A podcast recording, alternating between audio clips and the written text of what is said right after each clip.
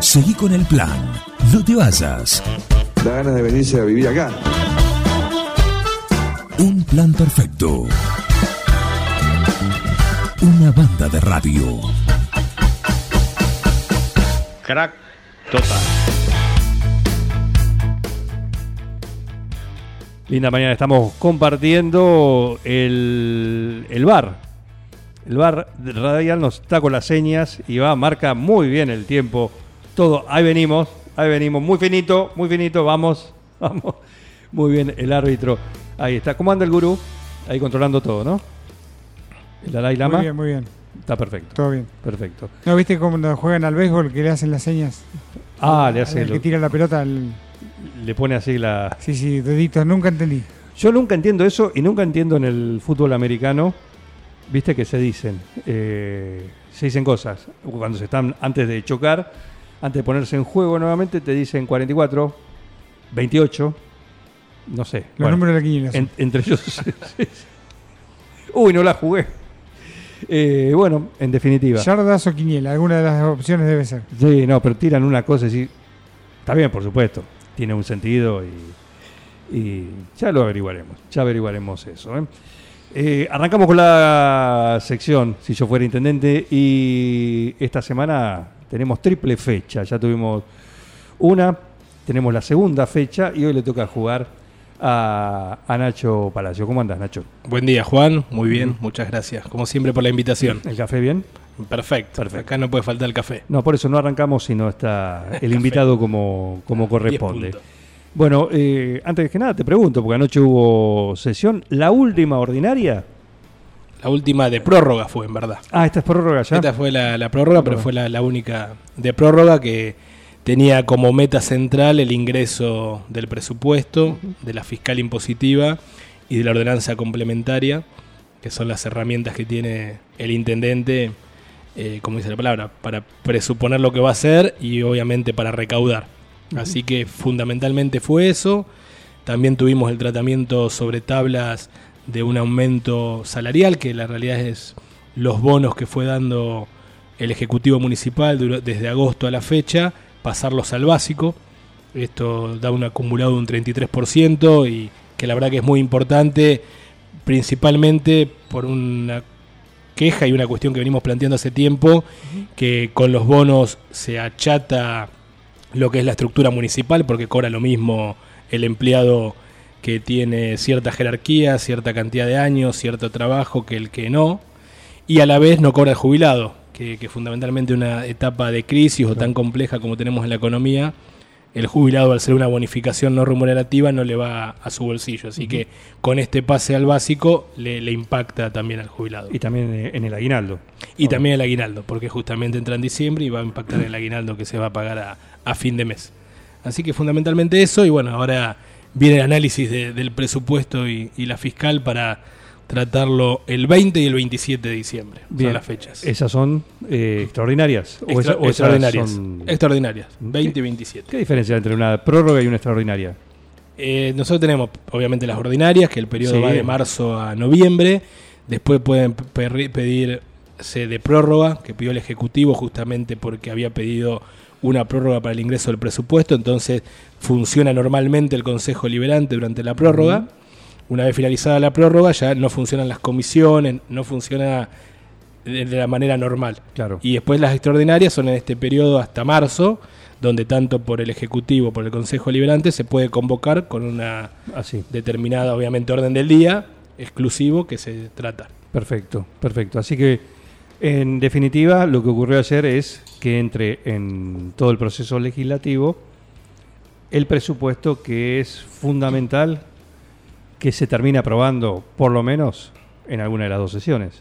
Claro, claro, claro. Eh, o sea, dentro, antes que termine el año. Tal cual. Nosotros tenemos en principio el 20, lo que es la sesión preparatoria, que ahí se trata la fiscal impositiva, donde la trata el Consejo Deliberante, los 18 concejales, y luego, eh, supone que una vez aprobada con las modificaciones que pueda haber o no aprobada, va a la sesión de mayores contribuyentes, que va a ser el 27. Ujú. Entonces el 27 los mayores contribuyentes la votan, no la votan, la cambian y luego, porque ya como se vota la fiscal impositiva, que significa que el intendente va a recaudar, luego viene el presupuesto, porque el presupuesto está atado a lo que se va a recaudar. Así que luego determinada la de mayores contribuyentes del 27 viene recién la sesión del presupuesto. Bien. Esa es un poco la agenda que, que vamos a tener y que es muy importante. Lamentablemente siempre es a contrarreloj. Eh, uno, si bien las fechas normales tienen que ser en octubre, uno entiende al Ejecutivo Municipal, nos tocó a nosotros, siempre la provincia da lo que es los valores de coparticipación en noviembre, entonces es imposible cumplir con lo legalmente Armar un presupuesto sin ese dato. sin ese dato, donde sabemos que la coparticipación es más del 60% del presupuesto, entonces cualquier incidencia que tienen no se puede presuponer bien lo que se va a hacer. Entonces siempre terminamos a fin de año bastante a las corridas. Ahora nosotros ya empezamos a trabajar con nuestro bloque buscando información. Ahora el miércoles va a haber una reunión de comisión de ¿Hay presupuesto. tiempo ampliada. para analizar el presupuesto? O sea, para analizarlo eh, conscientemente, ¿no? Sí, claro. Y- A uno le gustaría más tiempo. Nosotros, eh, por suerte, tenemos dentro del bloque una contadora que es Marcela Regalía, que es un poco la, la que Se trabaja durante de, de estos temas, exactamente, es la que se hace cargo del tema, la que hace el análisis, ya nos empezó a, pasar distintas planillas para que podamos evaluar eh, cómo vienen los aumentos de tasas, cómo vienen eh, el, el tema del presupuesto, cuánto va cambiando de un, de un año al otro. Y después obviamente queda leer la parte más política, eh, que cuando uno hace el presupuesto es donde el, Ejecutivo Municipal prioriza, qué áreas son las que prioriza, qué áreas son las que deja de priorizar y también qué obras van a tener los nueve julienses el año que viene. Y un punto importante que, siempre lo destacamos porque somos un municipio de bienes y servicios, la pauta salarial, que sí pedimos que esta vez esté incluida en la ordenanza complementaria como se venía haciendo antes. Este año que pasó fue bastante excepcional. Primero, todos recuerdan por el paro de fin de año, porque tuvo que modificarse eh, todo lo que tenga eh, los aumentos salariales, donde el intendente presentó a destiempo el presupuesto, que fue lo aprobamos en abril recién de este año, el presupuesto de este año. Entonces, con todo eso no se pudo tener una previsibilidad, que es lo que creemos que necesita el trabajador. Por más que después pueda atender a mejor, pero por lo menos saber que cada determinado mes el aumento va a ser este, el, el aumento va a ser este, que le permite al trabajador y al jubilado saber más o menos. Después, si por supuesto, eh, como estamos en una época inflacionaria, esa pauta que, que- que se estableció, eh, la inflación la, la aumenta, bueno, se puede mejorar ¿Se sobre habrá eso. al- algún, algún ajuste? Habrá algún ajuste que de hecho lo determina la, la ordenanza complementaria, determina las reuniones mensuales entre el Ejecutivo, el Consejo Deliberante y los sindicatos que están dentro del municipio. Así que, eh, pero nos parecía importante, así que más o menos ya hay una pauta fijada que ronda más del 80% para el año que viene. Estamos con Nacho Palacios compartiendo esta sección que tenemos en un plan perfecto que es si yo fuera intendente. Y estamos entrando en, de acuerdo al calendario, en la previa ya del año electoral. Así es. Si bien ya se entró en la disputa electoral que eh, uno piensa si escaló a determinado, quizás a nivel local, no tanto, pero eh, como se viene viendo, va a ser un año intenso. intenso, sobre todo, creo que van a ser más intensas las internas, las eventuales pasos, Sí, claro. ¿eh? que la elección eh, final, ¿no? Da, da esa sensación.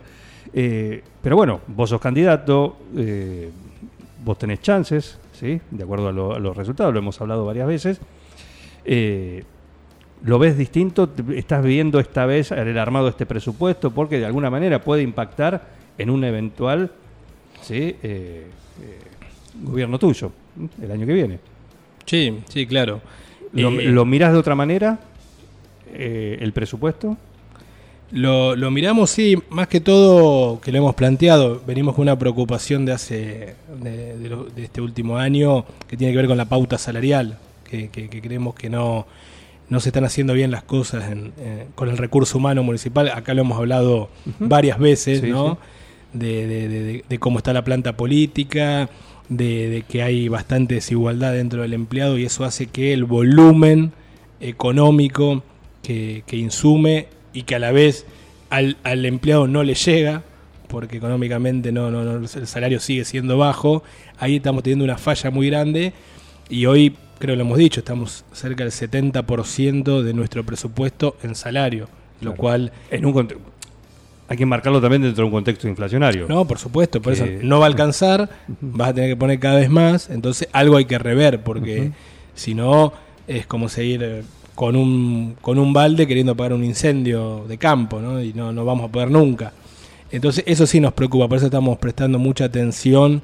eh, cuando uno tiene el presupuesto, ve área por área la cantidad de empleados, la cantidad de cargos políticos, la cantidad de, de- de- de cuánto se va en masa salarial. Entonces estamos haciendo mucha observación sobre eso porque ahí vemos que, que no se está, a nuestro entender, haciendo bien las cosas. Falta un trabajo más grande de recurso humano, Una reestructuración. una reestructuración general del recurso humano municipal, que insisto, que hoy gana mal, pero se está gastando mucho. Entonces algo no está bien.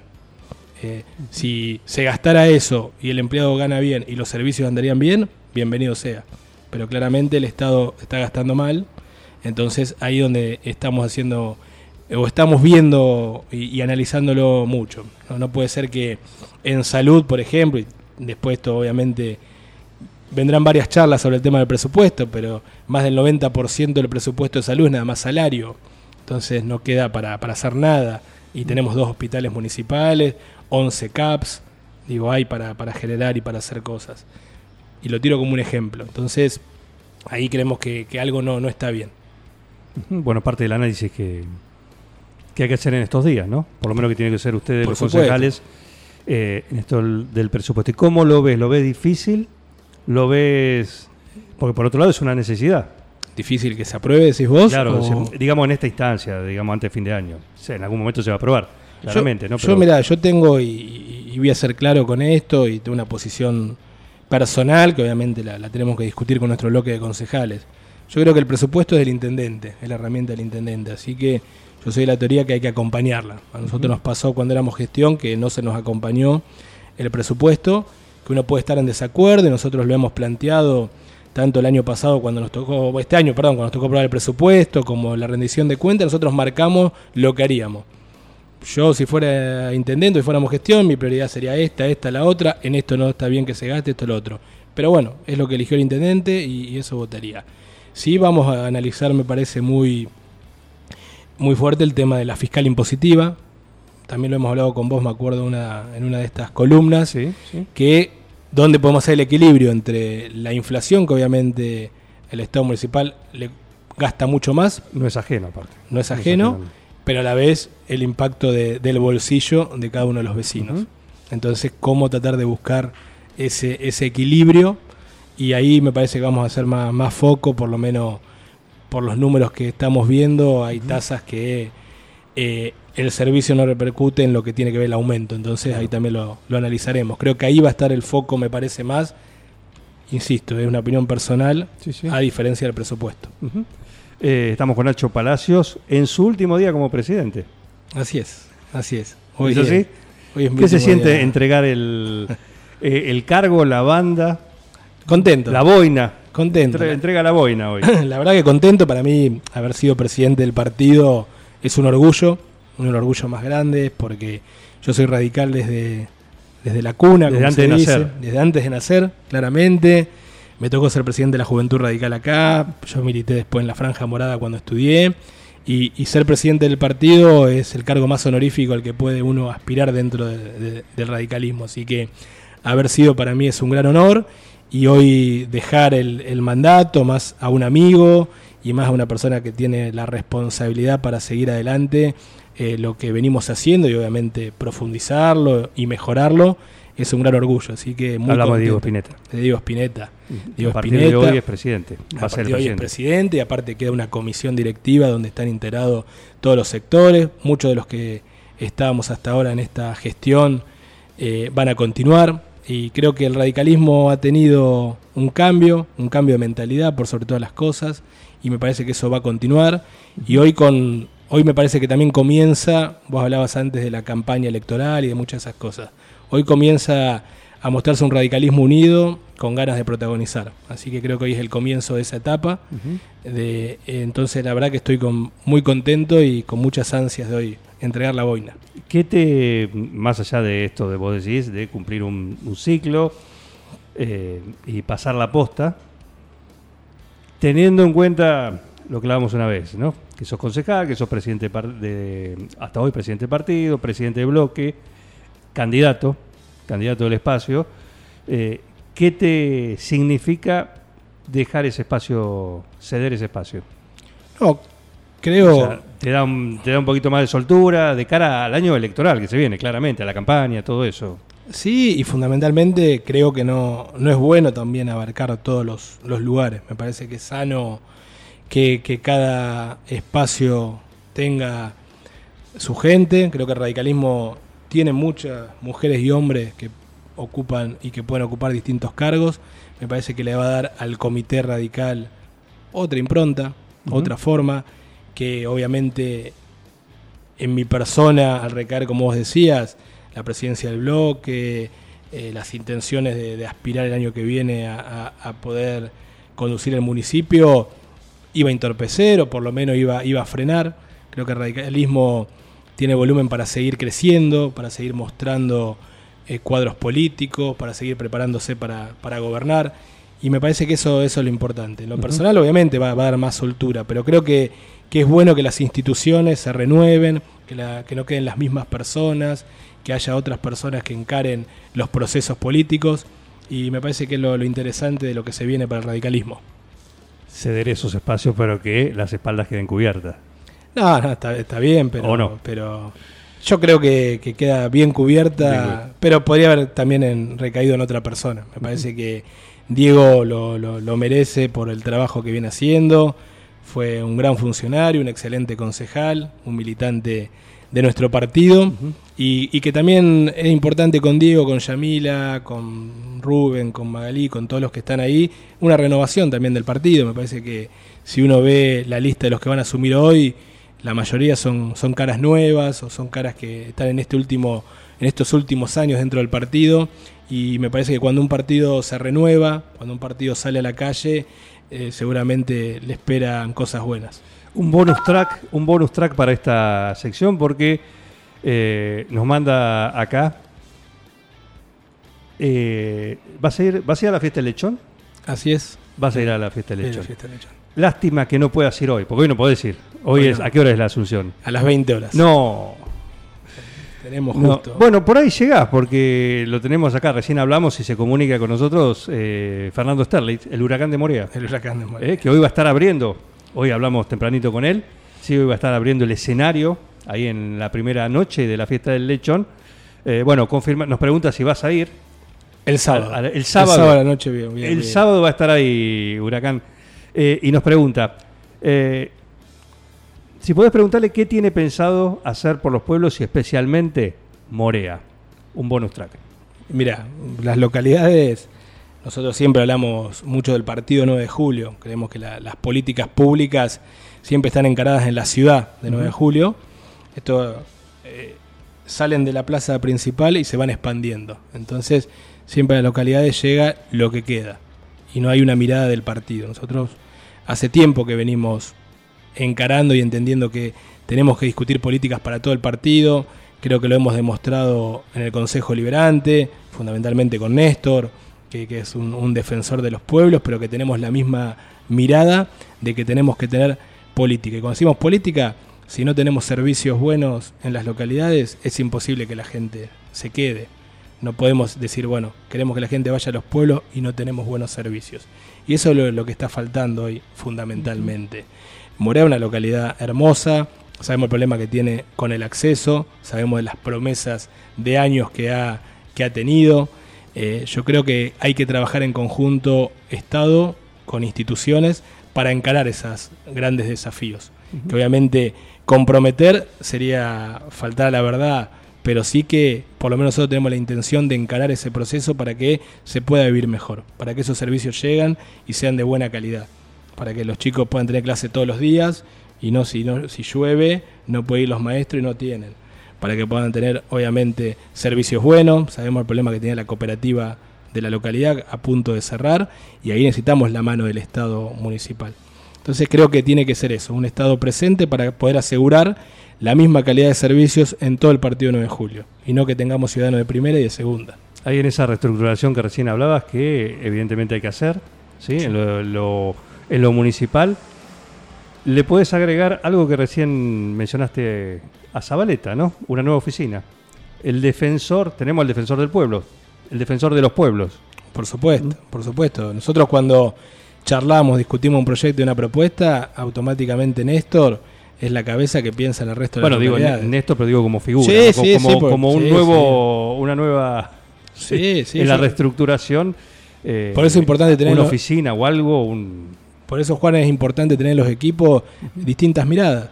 Nosotros creo que en el bloque, como tenemos una contadora, como tenemos médicos, como tenemos una trabajadora social, tenemos referente a la cultura y las localidades. Y creo que nutrir de todas esas miradas hacen poder pensar eh, eh, ese 9 de julio que queremos. Si nada más nos juntáramos los que pensamos igual, y bueno, encararíamos por un lado. Eh, Nacho, gracias. ¿eh?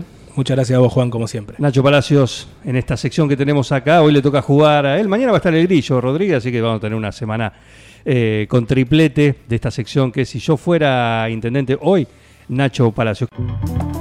Seguí con el plan. No te vayas. Cuando la mente se desconecta de la realidad. Un plan perfecto. es lo más importante que tenemos. Una banda